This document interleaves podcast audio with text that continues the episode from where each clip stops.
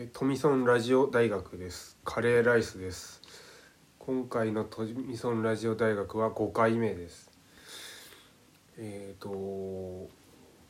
2022年2月、えー、某日なんですけども非常に今日雪が降っていて、えーちょっとコロナということでいろいろと制限みたいなのもまた増えてきましたけどもちょっとここぞとばかりにまたラジオをやっていきたいと思っておりますそして今回のゲストをお招きしているんですが小山田さんに、えーおよあのお越しいただきました小山田さんよろしくお願いします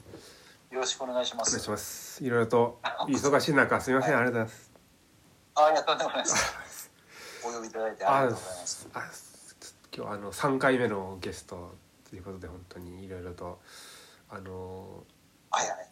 お世話になっております。ばね番組自体はあのあれなんですか？はい。天童ワインの進化系。あそうですね。一応100回をめどに終わってちょっと別のはい。方向性とかって考えてるんですけどそんなに変わんなかったですね。はい、わかりました。はい、あの最近はどうですか？小山さんはいろいろと最近はやっぱ大変ですね。そうですよねぱりコロナでね、はいあのまあ活動なんかも制限されてますし、うん。まあ彼らですですけど。あこんなにやっぱり長引くとは思わなかったので。あそうですよね。もうなんかね正正月でまたどっと増えたんですけどライブとかもいろいろとあれですよね。あの予定されてたのとかもできなかったりとかですよねうんまあっていうかやっぱり入れ入れられないですよねやっぱり。あそうか。うんこあの人のスケジュールを抑えることになるんで、うん。うんうん、なるほちょっと厳しいですよね、どまあやる話によこってはもうな7年こういう状態続くっていうらしいですよ。と7年ですね。7年続くっていう。いやー嫌ですね7年ですかもう7年っていうとだから結局 あのーなんかい今の状態だと、はい。あのーまあいいつかこうまあ来年でもまあ来来月にでもこう終わるんじゃないかっていう前提でうんうん動いてるんだけども考えたりしてるんだけど、うんうんまあ、これがやっぱり7年っていうこうことだとい。ちょっとやっぱり変えなくちゃいけないですよね、あの生活とかあそうですね。考え方とかもね。ですね。ちょっと旅行とか活動とはがね、はい。そう活動がもう来月とか来年も終わるんじゃないかっていうような形でうん。今してると思うけども、もうそういう状態がずっとこう7年も続けばちょっとやっぱりひどいですよね。いや今から7年ですか？うん、今から7年 ことらしい。いや次の株がもう着々とできているらしい。ううんん。いたちごっこっていうかそういう感じですもんね。うんうんいやーでもまあちょっと収まったりなったりでこう波もあるんでしょうけどね。そういうまあだから結局そのまあ波にうん。あのこう左右されて、うん。まあ活動もこう、まあ、活動だけじゃないけどもこうお商売とかもうん。出たり引っ込みしなくちゃいけないっていう状況がまあ目処が立たないっていう状況ですよね。うん。だから、まあ、やっぱ本気でちょっと考えなくちゃいけないですよね。やっぱり。他のやり方も。うんそうですね。いやもう。たたたた例えばの話。あはい。あのララジオとかもあはい。んうん。呼んでもらってあのありがたいですけどはい。あの、まあ、そのほらコロナでやっぱり活動が、うん。あのああまあコロナ禍なんでっていう話ありましたけど、うんうん。あのだから結局そういう状態がもう7年続くということを考えると、うんやっぱりねちょっと大変ですよね。そもそもやっぱ考え方を考えてっとなん。か7まずいです年ね。先の終わったことを考えてこうっていうのもちょっとなんか想像できないっていうか今どうするかっていうのをなんかそうですねでもなんかその結構買い買い物とか普通にあのちょっと食事するとかって普通にみんな結構してたりすると思うんですけど、うんうん、なんかそのただあの、うん、ややる方はもうんもちろんそうなんだけどもはい行けばいいんだけども、うんうん、準備する方ですよね。あの提供するあ方。あはい。提供する方がやっぱりもう持たないみたいな状態も出てくると思う。お手上げですもんね、やっぱり、うん、なくなっちゃうみたいなこともやっぱり当然出てくるし、まあ、うん。まあ、出てきているし、うん、そうですねちょっと深刻ですよね。私のすちょっとあの好きなラーメン屋と気になってたあのーカフェカフェみたいなとことうん、温泉が一気に潰れてましたね行こうとしたら。はいはいはい。全部ないんですよでまあ僕好きなのが人少なくてちょっとボロくてなんかそういうとこ好きなんですけどまあそういうの自然とそういうとこからなくなってくと思うんでいやーもう行くとこなくなっちゃいますね。スタバとかしか残んなくなっちゃって。いやーだから本当スタバもき要は、うんうん。だからもうなんだろうねだからアメリカとかヨーロッパあたりではあはい。あの、まあ、ちょっと話を聞くとあはい。あの結局そのあのお客さんの方も、うんうん。まあ、コロナに左右されずに、うんまあ、自分たちの行動を取るというような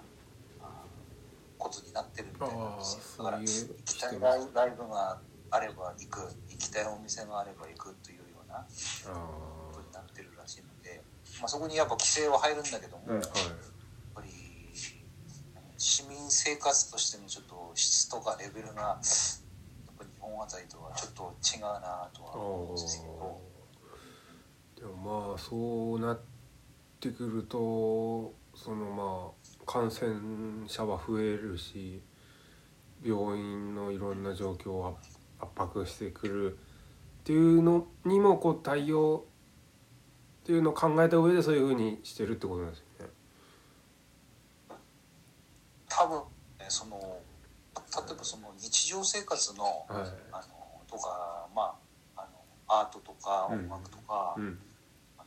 の経済活動以外の部分のその重要性っていうのが高いんだと思うんですよね。ヨーロッパはまあまあそれはあるんでしょうね。うん。確かうんうんうんうだからそのまあラテンラテン系なんていうともうその日をもう燃え尽くすように生きるというような思想があるらしいですけど、ほど。うん。まあうんまあねみ右,、うん、右に従えの日本だとやっぱりこううん、コロナだコロナだってまあねはいなっちゃうんですかねそう停滞しちゃうんですかね。なんかちょっとあれかもしれないんですけどちょっとあんま関係ないかもしれないですけどあの自分坂上忍大嫌いなんですけど「あの昼なん」じゃないなんか坂上忍がやってるお昼のワイドショーみたいなのありますよね。あってでなんかそれ見る時あるんですけど坂上忍がその専門家の人とかにあの正義感をあの振りかざす感じででっかい声で「私がこう思うからこうしなきゃいけない」っていうような強く言うんですけど何ですかね。そのワイドショーとかで司会っていう立場振りかざして強く言うことで他人からよく見られようとするために言ってるだけなんじゃないかって感じちゃうっていうか。うん。あとあの人のまあ、それはやっぱりあの、うんうん。うん、なん。かあの腹黒いところがあると思うんですけどそこがこう相まってすごい嫌悪感をいつも抱くんですよね。うん、お昼のワイドショーとかそういうののあの専門家呼んでの芸能人とその話がなんかもう、うん、同じことのせ、うん、繰り返しをまあもう正当性でみんなの正しいと思うことをああいう場で言う言うっていうところをもうなこすりすぎててなんかあれ見るだけで、はい、気持ちがめいってくるテレビテレビ自体がやっぱりこう衰退してるし、はい、あの、ね、まあ、新聞新聞マスコミもやっぱりもう部数部数視聴率に関しても、まあ、制作費に関しても毎年毎年やっぱりこうネット的なものに押されてるので、あのもう多分、まあ、ある人が言うにはもう復旧しようがないところまで来てると思うんですよね。でやっぱりそう経済状態が悪くなってくると、さらにそのいろんなところを削ろうとしたり儲けようとするから、まあ、さらにこう質もひどくなるみたいな、まあ、悪循環のスパイラルに入ってる状態だと思うので、ね、だからまあ本当に今、うん、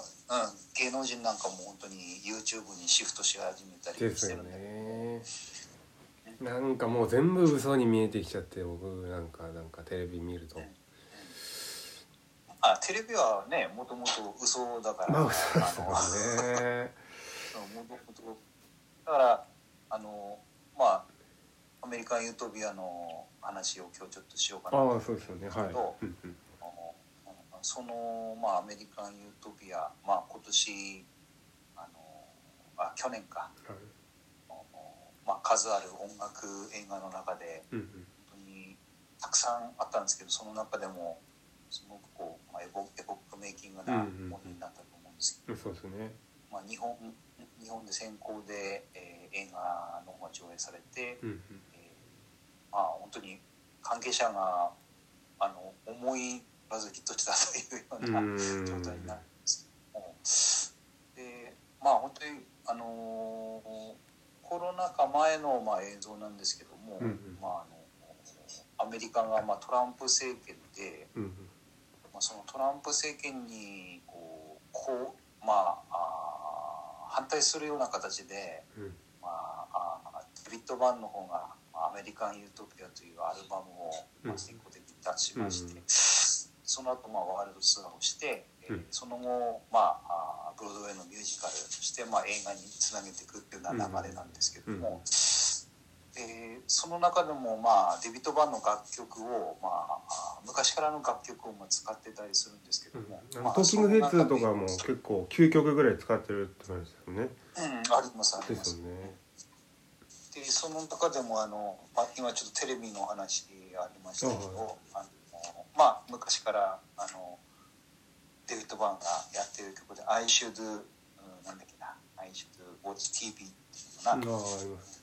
あのソニー製のテレビを買いましたっていうぐらいから始まるんですけどもああい。ったまあその、まあ、テレビの希望と、まあ、現状だったようなものだとか、まあ、これも結構あの前の曲だとは思うんですけれども、まあその時からもテレビに関してのこう歌の目というかねそういうのもあったりして、でまあねえー、まあそれだけじゃないですけどもいろんなこう、まあ、デビッド・バーンが今世界中で起きていることをこうミュージカル映画にしましたっていうような内容だったんですけど、はい、本当に素晴らしかったですね。ですね。なんか一応僕もあの小山さんからアメリカン・ユートピアの話ということでいろいろ情報あの集めたんですけどあれですよねちょっとざっと説明するとあのスパイク・リーっていう監督が映画監督が監督しててあの16週ブロードウェイでやったみたいですね100分で休憩なしで。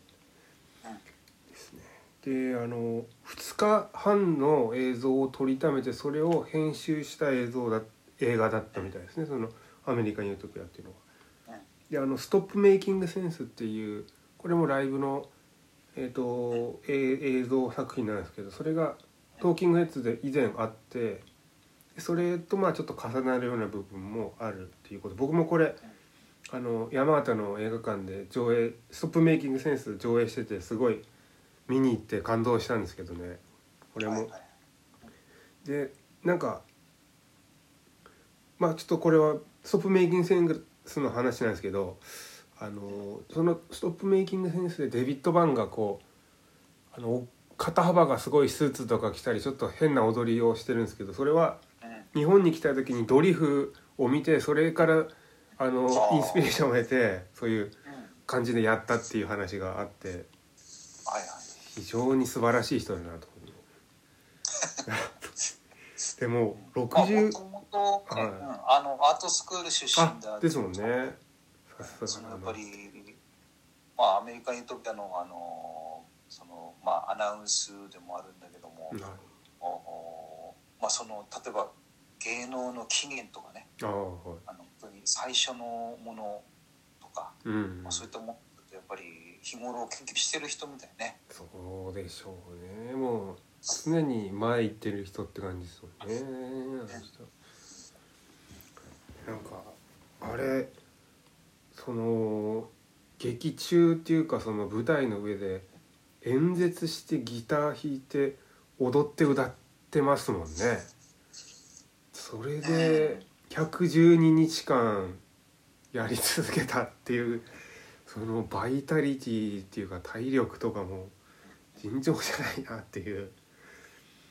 ね、あの年ではすごいね。ものすごいですよね。あの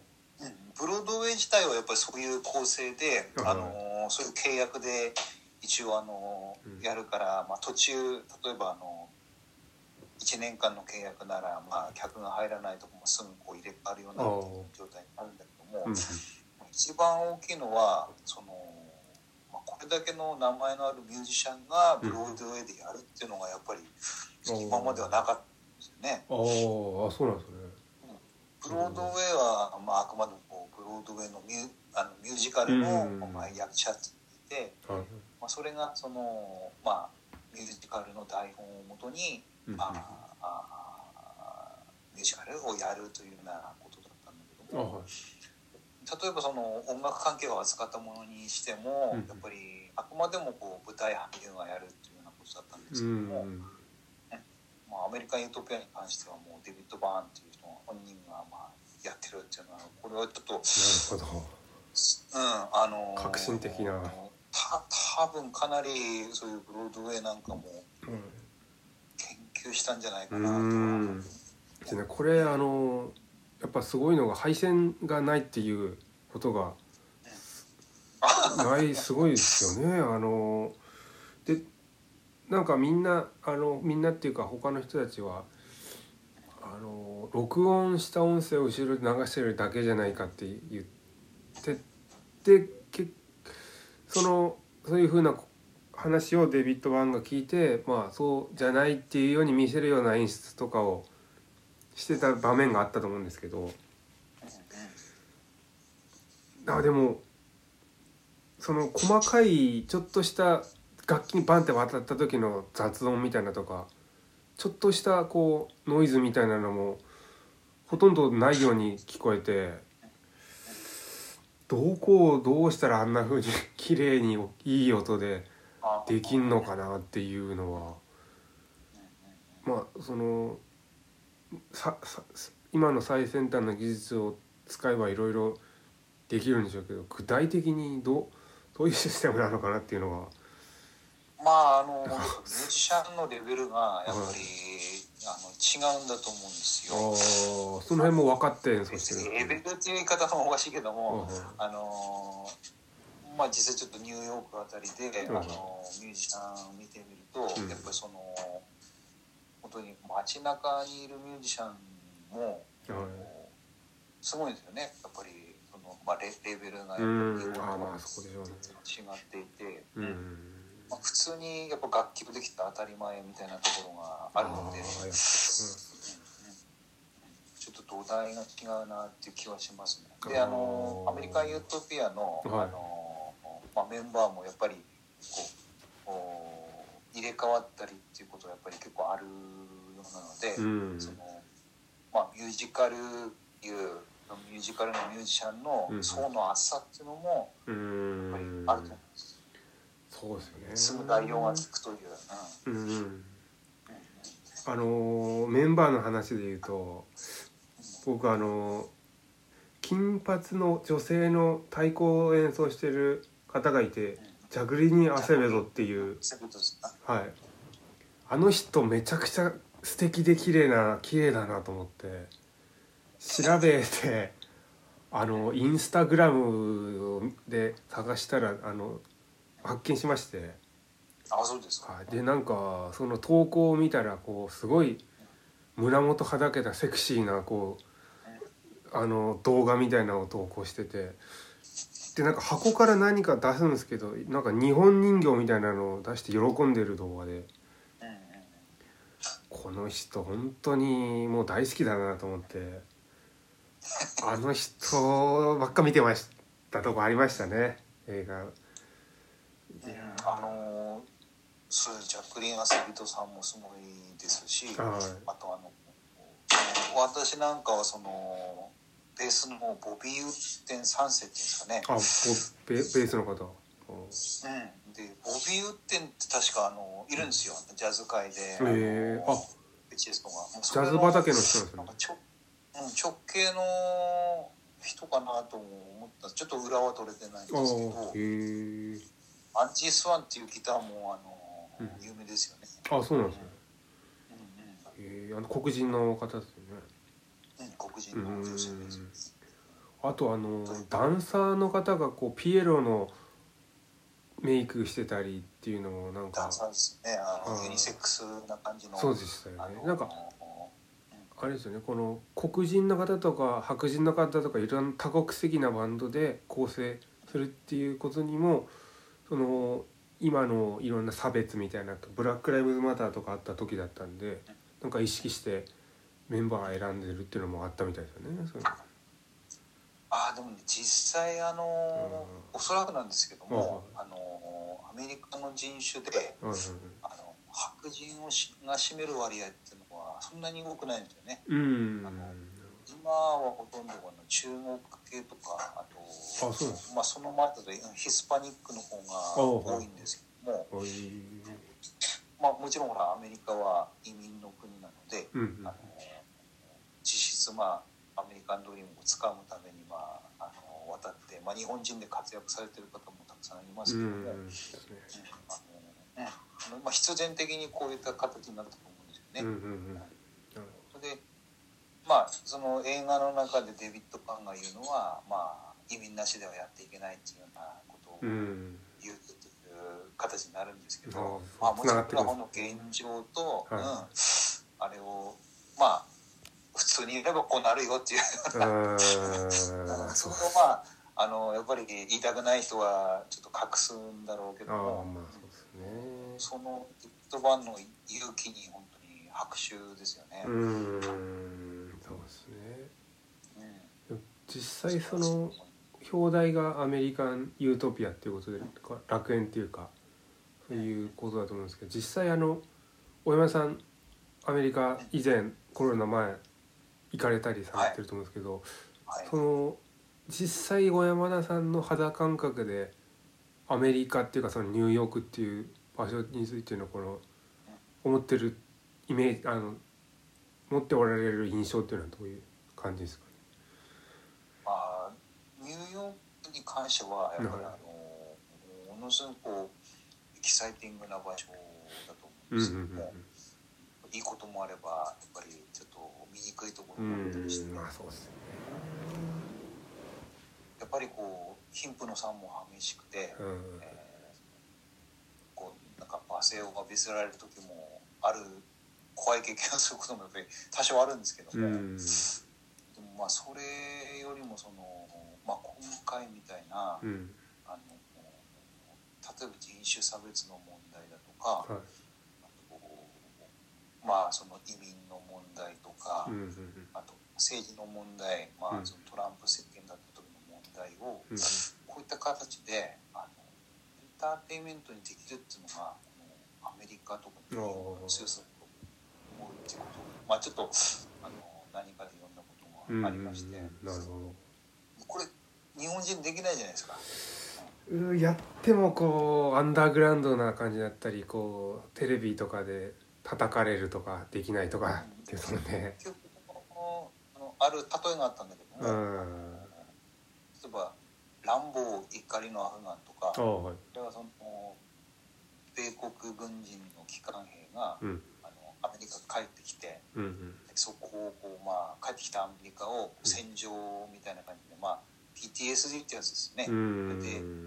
あの戦場になっちゃうっていう映画なんだけども、うんうん。あれ例えば日本版でやったとすれば、はい。まあ、例えば自衛隊がこう非武装地域でこう活動してきてうん。帰ってきた自衛隊員がた例えば東京で銃乱射するみたいな 番組とか映画って作れんのかな作れないでしょうね。うん、禁止ですよねそれは。それがやっぱりそのアメリカのあの強みっていうか、許容範囲が広いっていうかあの。うん、それが要はあの例えば政治の世界にも絡んできて、うん。あの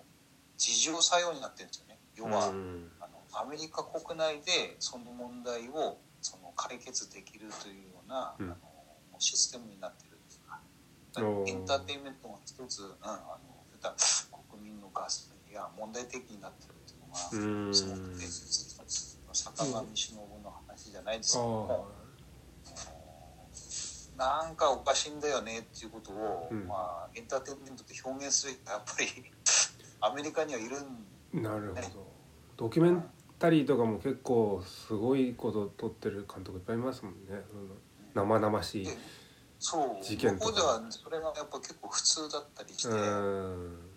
まああの反対派とかこういて結構なんかいろいろ事件とか見ますけどそういうもんだって許容して見てる人が大半だってことですもんね。そういうものをた例えばそのあのなんかその事件とかあっても今回そのアメリカン・ユートピアでうん。人種差別の問題の取り上げたと思うんですけうんども、であれはそのあえーっとね、えーヘルユー・トランバットっていうのかな？あジャジャネール・モネのカバー曲っていうあのあありました。ねはい。うん。あのまあ、パーカッションだけで、あのまあ、亡くなった差別で亡くなったう人の、ん名前を言っていくっていうね曲ね。なんだけども、うん。まあ、あれほどこう身につまされるものうもん。なんですけど、そうですね。そういうのの素晴らしいパフォーマンスだと思いましたね。うん。まあそのまあ音楽っていうものがその高揚感であったりその作り上げる世界観みたいなのとその表現したい内容っていうのがこうガチッと重なってもうこうそのパフォーマンスっていうものになるなってこう感じるのってやっぱこうポジティブに捉えていけるようになりなるんじゃないかとか思いますよね。うん。ニュースとかこれがありましたってパッて読み上げられるよりもそういう風なやり方でこう感じ取りたい方がいいんじゃないかとかって思ったりしますけどだからカイラスクの話にもありましたけあども、はい。一つ大きいのは、うん。あのこういうのがお金になるっていうのがやっぱり、ああそうですようん。ねあのきちっとこうあの自分の考えてることを言って、うん。批判してパフォーマンスにして、うん。それがお金になって帰ってきて、うですよね。それがまた次,、ね、次のパフォーマンスのその、まあ、資金になるとうか、ん。その人がリッチになっていくっていうような、うんだと思うんですけども、うん、それはやっぱりあのすごいなとう思いますね。んそうですねじゃそういうところに意識を持って見に行って対価としてお金を払うべきだって思う方がお多いっていうかまあ全体的なく国の国民の数もあるんでしょうけどやっぱえ日本とかと映画ってこう娯楽でちょっとなんか笑けたりなんかそういう物語性になんかこの楽しむためのものとして見るっていう人が多かったりすると思うんですけどなんかこうあでもアメリカン・ユートピアも日本でも絶賛されて見てる人いると思うんですけどこのちゃんとまあ素晴らしいパフォーマンス感動した面白いの先になんかこうやってそのどういうものであったかっていうのを考えてその上で自分が何するっていうとこまでこういけば一番いいんでしょうけどねどどういうふうに他の方々がこうあれを受け止めて自分でどう消化してるのかっていうのは気になりますけどね。あの知り合いの人もやっぱり素晴らしいとかって言いますけどその後でこうそれを受けて自分でどうするのかっていうとこがなんかあるといいですよね。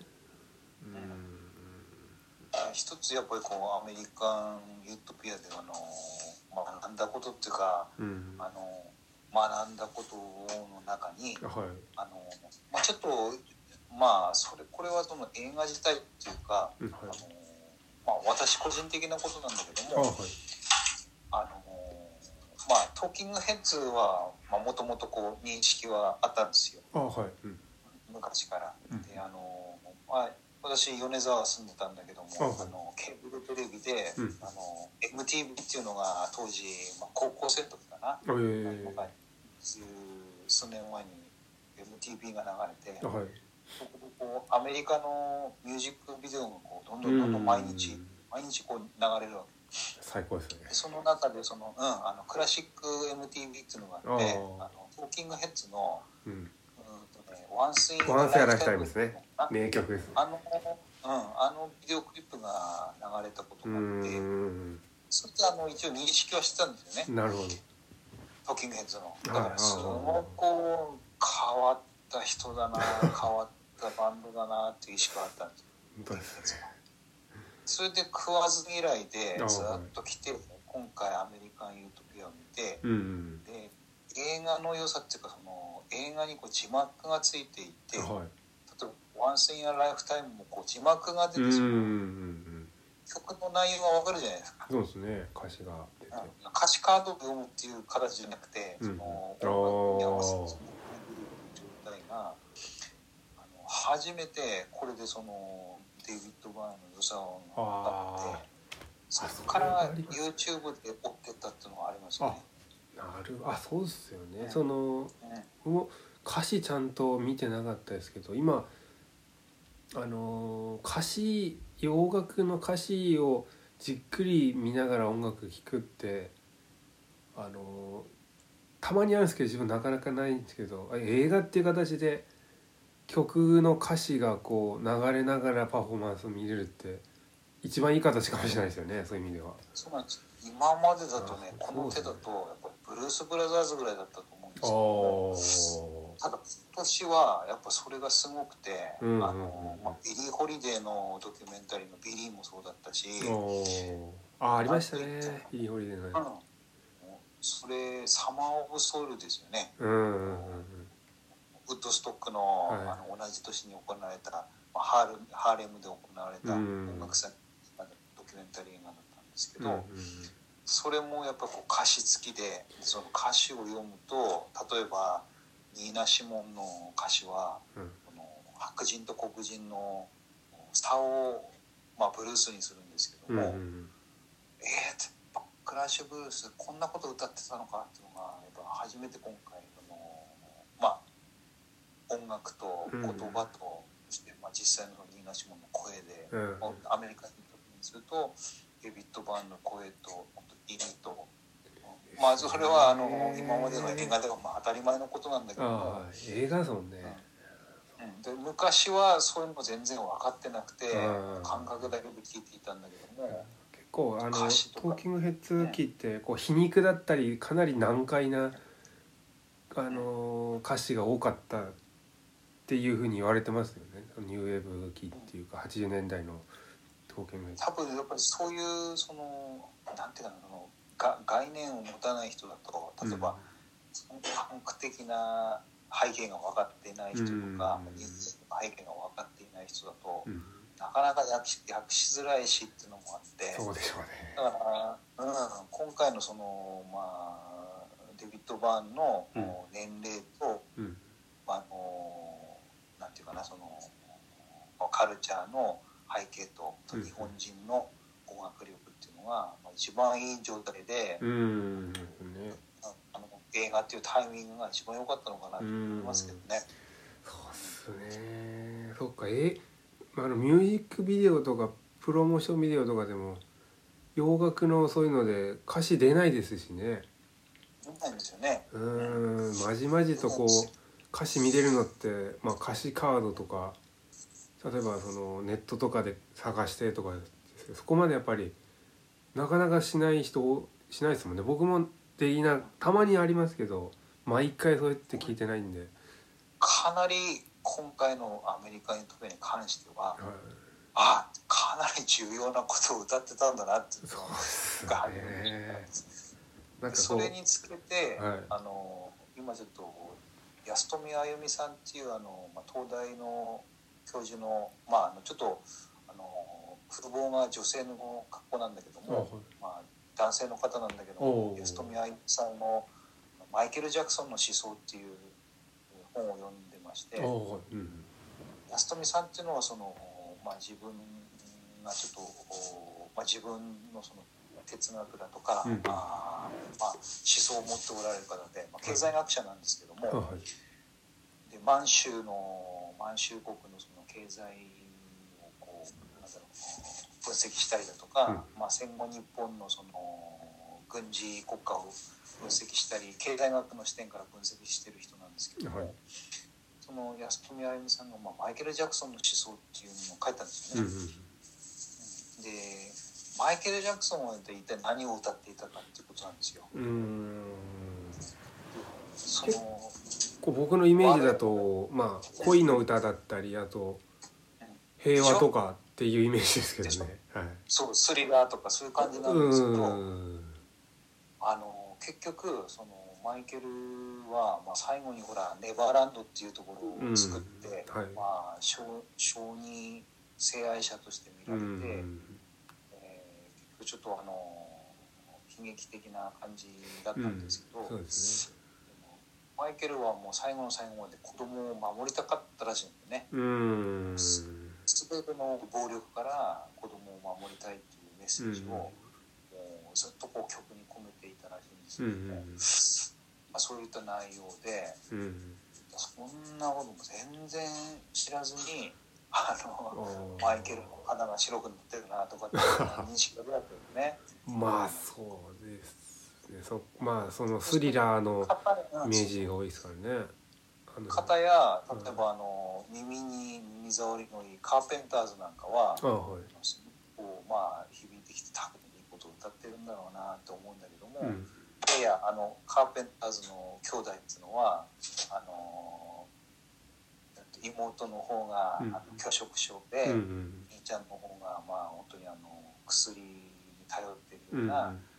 のまあちょっとな兄弟だったんだよっていうようなまあ裏話もあったりして、うん作られた想像の中であの二人は苦しんだんだっていうような話もあったりうして、んだからなんていうのその日本人、まあ、の立場からすると。まあ、そういったのって全然こう分かってないような状態でねまあアメリカのエンターテインメントに接するんだけども。今こうやって意味を分かって、うんアメリカン・ユートピアもヒットして、うんうん。これからは多分その Z 世代って言われる、まあ、僕らよりもこう若い世代がこれから出てくると思うんだけども、あはい。で能力もすごくて、うんうんうん。まあ、うちのバンドの佐藤君なんかもそうだけど YouTube で、うん、YouTube でピアノを習いましたっていうような子も出てきて、へえで誰よりもうまいっていう感じで、うまいですよね。うんだからすごいことになってくると思うんですよ、うんうんうんしてそういうのを例えばあの今度我私たちが、うん。あのまあいろんなことやったりだとか、うんうん。見たりだとかこうつながったりするんですけど、うんうん。俺たちのその感覚っていうのは置き去りにされてないかみたいな部分もああると思うんですよね。例えば例えばなんですけど、あはい。あの自分の友達で、うん俺の高校の時の話が30年前ぐらいのはい。渋谷系ってあるじゃないですか。あはい。渋谷系。ありますね。で渋谷系が大好きな友達がいるんですよ、うんで当時ものすごい新しかったの渋谷系って。うんはい。おしゃれ、そうですね。でも俺の感覚の中では、うん。今も新しくて今もおしゃれなんですよ渋あはいはい。谷系って。うん。でもあれは30年前もう30年前の話なんですまあそうですね。うん。そうするとあのさっき坂上忍の話になったけども はい。坂上忍っていうのはもう多分若い子はね誰も知らないと思う。なんでなんでっていうとテレビ見ないから。おダウンタウンももちろん知らない。うん。まあ実際実際あの若い学生と話すと実際知らないんだけどもうん。俺たちはもうそれが前提になって知ってて ですね。で渋谷系が新しいと思ってうん。あのずっとあね向こうから来る文化が新しいと思ってるけども、もうその状態でもう止まってる？止まってるみたいな状態になってて。うん。もうその地盤地盤の方でもものすごいこうその俺たちがこう理解俺たちの年代が理解できないようなもすごいこう速さでもう変化していって、うん。で結局自分たちのこう感覚で、うん。あの言い言ったりするんだけども、うんあのやっぱりそのまずそれはまあ違うだろうと。うん。新しいものが新しいものを作ってることをはいこれから俺たちが評価できるかどうかっていうのがやっぱり問われるんじゃないですかね。まあそうですねテレビ以外のメディアがもうえツイッターだインスタグラムだなんだとかあとインターネットの YouTube とかってやっぱ増えたり情報がまあ多くなってくる中でで僕僕個人的にはその、まあ、昔こうだったっていうのがあってこれがまあ自分の中のスタンダードでこうだろうっていうのもあるんですけどなんか自分自身好きなものが今の僕の年代の人とも合わなかったり昔のものが好きだったりでも現行のあのアメリカン YouTube ももちろん素晴らしいと思ったりするところがあって合わないのが当たり前っていう前提で結構人と話すんでその若い方がそういうの知らないっていうとこにこうあんまジェネレーションギャップ僕個人としてはあんま感じたことなくて感じるっていうか、まあ、感じるのが当たり前と思っててでもなんか他の方は「なんで知らないの?」ってなる時にじゃあもうなんなんですかねそそのそうなった時のじゃこうですからお互いなんかこう話す時にあの分かり合えるような形で話すのかもうそそれじゃそれでもう分かんないならいいやってなるかどっちかになると思うんですけどそのいく年代が変わってもやっぱり面白いと思うものとかこういいと思うものって分かち合えると思ってるんですけどね。うんでもこの選択肢は多い方がいいんでそれを得るためのメディアが増えてるっていうのはまあ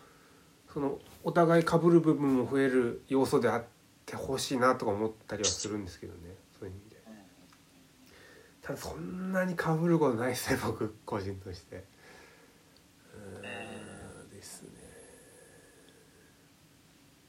でもだからま多分そのおそらくなんだけども、あはい。あの例え例えばそのまあ俺もそうだけどもカレーライス君もそのはい。表現者という側面で、あはい。あのまあ、今回のアメリカンユートピアからこう学べる部分っていうか学べる部分としては、うんうん。やっぱこう時代背景っていうか、うんうん。時代のその空気感とか、うん。あと例えば人間のその根本的な部分だとか、はい。そういうものにこうなんていうかあの着手せずにその例えば仮にパフォーマンスをやるということは、はい。あのなんていうかさっきのこの Z 世代との関わりあたりにつながってくると思うんだけども、非常にこうあの遠いものになってしまう気がしていて。うんだからその、まあ、流行りに流されないとかっていう例えばあの個性的な部分だとかっていうようなうんあのまあ俺たちの年代だとするんだけども、うんまあ、そその前の世代っていう話も一応あるんだけど、うんでなんかもうそれすらもやっぱりもうふ古くなってて、うん。やっぱそのまずはこう自分の感覚を疑うみたいな。うん。あのそしてその、うん。うんあごめんなさい。あのよよくっていうか結構耳にするのがその老害っていう言葉があると思うんですけど。うん。いわゆるまあ話をして「お前はこうだからこうしないといけない」とかっていうアドバイスっていうことあれはをね、しなきゃいけないっていうかそうするのがあの当然だっていうスタンスで自分の、えー、と年齢とか経験があるっていうのを示したいとか自分で納得したいためにそう言うっていう方がいたりすると思うんですけどそれがこの壁を作ったりしてる要因になってそうだなと思うんですよね。言ってもまあ経験積んで年齢上でも若い人の方が能力があったり秀でてる部分があることもあるじゃないですか。生まれものそこを素直に認めてお互い同じ目線で話せたらそんなにこの差は生まれないんじゃないかなと思うんですけどね。うんうんうん、まあ、難しいところですけどね。まあ、それこそユートピアですね。いやいやそうですね。同じ人間ですからね。やっぱり言ってもその共存あ今日もちょっとあの別のところで話あったんですけどはい。その、まあ、コロナの話もありましたけども、うん。まあ共存っていうのがやっぱりキーワードになってくるとあ思うんですよ。あ共存まあ、ある話だと、うん。そのゴキブリあ、まあ、家の中に出てくると。はい。ゴキブリに殺虫剤をかけると。あはい。で殺虫剤ってゴキブリが死ぬんだけども、うん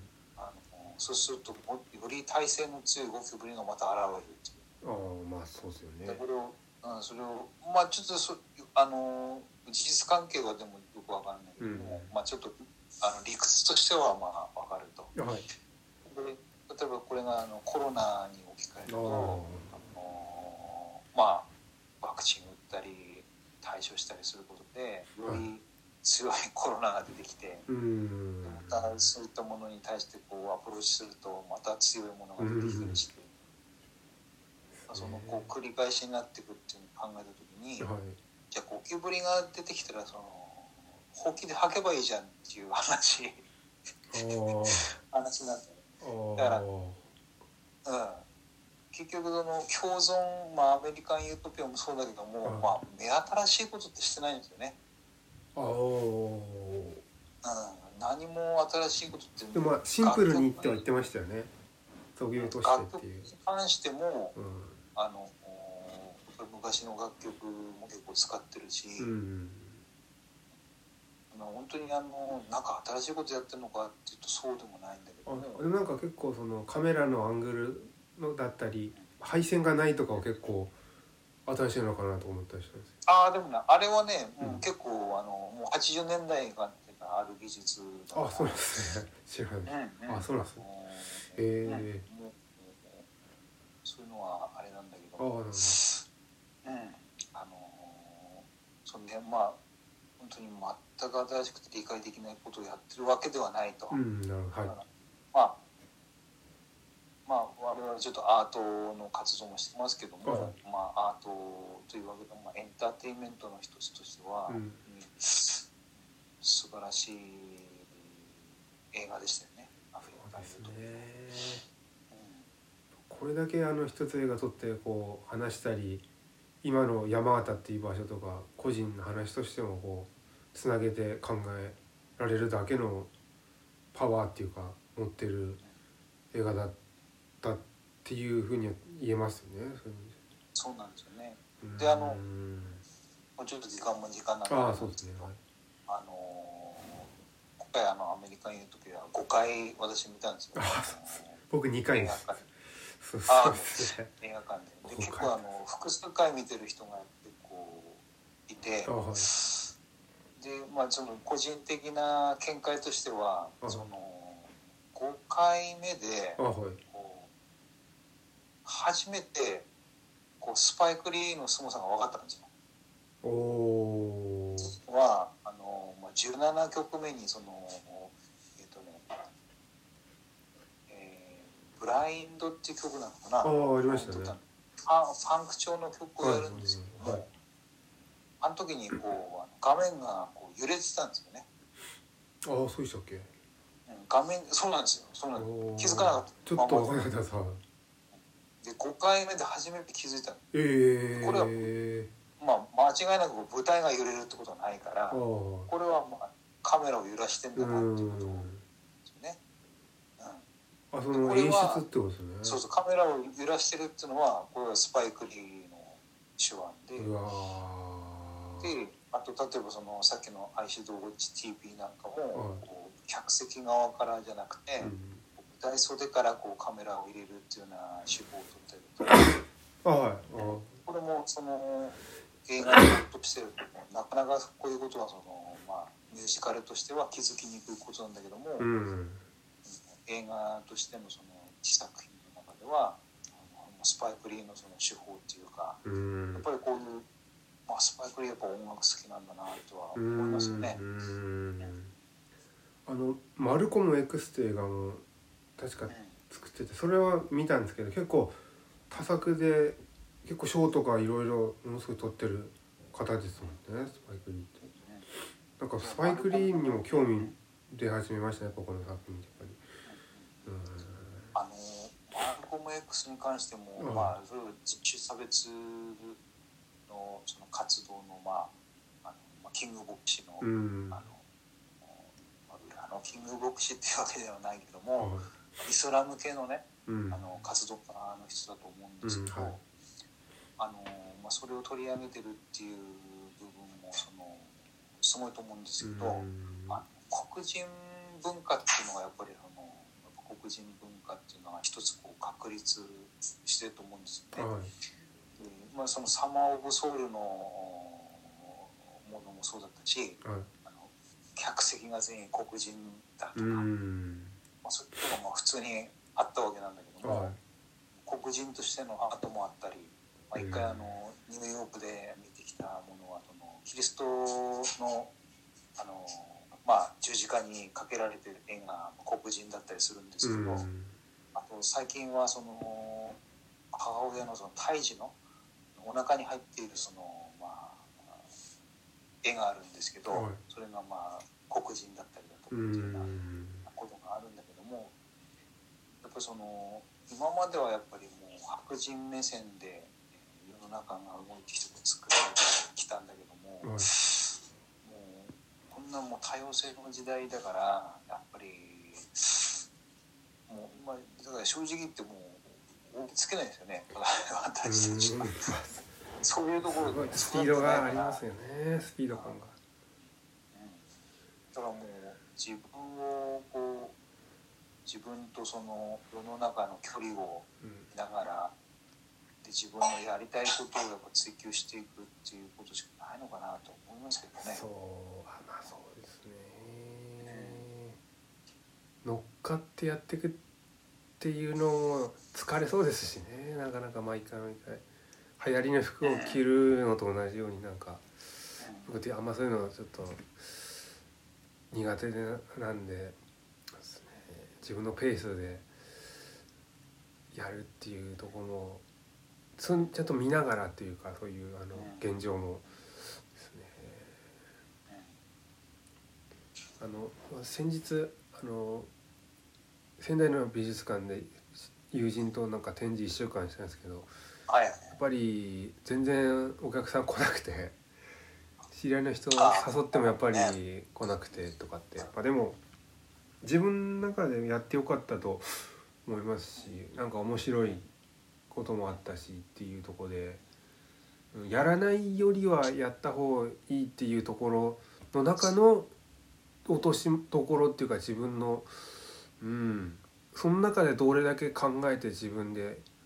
考えた末の何かが自分で納得するものできるかっていうとこ。でなんかやっぱややっていくやっていく方向だなと僕は思ったんですよね。あのそうそうそれであの今日もちょっとまた別のことで話したんだけあどあのまあ民民芸っていうあの活動があってあはい。あの民芸ってどういうことかっていうとその、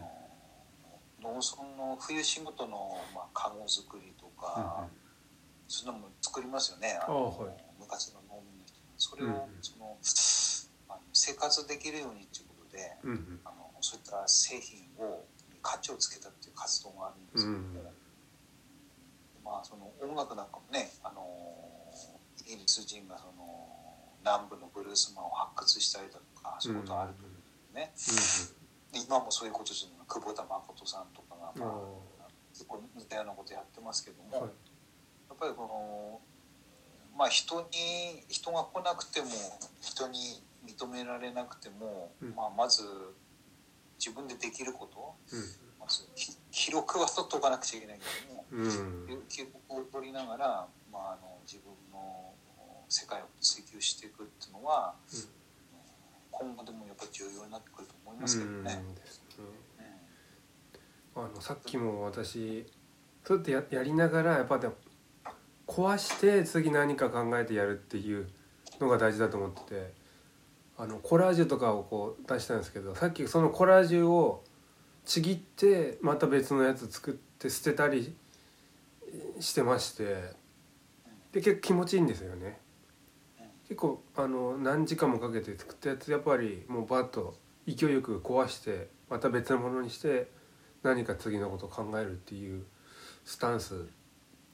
がなんか僕結構好きでそういう風なやるんですけどやっぱが壊壊しながら壊してや次やるっていうのってやっぱり必要なのかなと思ったりして。です壊さないと次が見えてこなかったりするなとか思ったりして。るんですけどね。だからやっぱりそれもまあ自分を追求する一つの手法としてはあの壊すということはどういうことかというこのなんていうかなこの、まあ、哲学的なところもやっぱり詰めていったり、い、うんうん。えーあのまあ、俺もそうだけども自分とは何かっていうことを、まあまあ、答えが出ないのかもしれないけども、あはい。まあ、そういう作業をしていくことが、あーなんてだなまあ人に認められようと思ってやってるわけではない。そうですもんね。ただそれはやっぱりこうなんだろうな答えなかなか出づらいですよね。にこう例えるとあはい。アメリカンユートピアはこうなんかこう隙間だったみたいな気がするんですよおおだから我々のこう隙間を埋めてくれたみー。たいな気がするおおなるほど。だから最後に。そういうものだといいですそうですね。いや最後に素晴らしい。なんか腑に落ちました今。隙間を埋めてくれあそうかもしれないですよね。で隙間埋まってまた土台ががっちりして次になんかこう地盤が固まれるようなものだったかもしれないですよね。いやちょうど今1時間なるくらいなんですけど一番いいあのしっくりする言葉をいただきました。ありがとうございます。すすみません。じゃあ。じゃあちょっとこういったところで今回のえっ、と富園ラジオ大学の5回目小山田さんを迎えてあのはい、あの終了させていただきたいと思います。はい、皆さんどうもありがとうございました。どうもありがとうございます。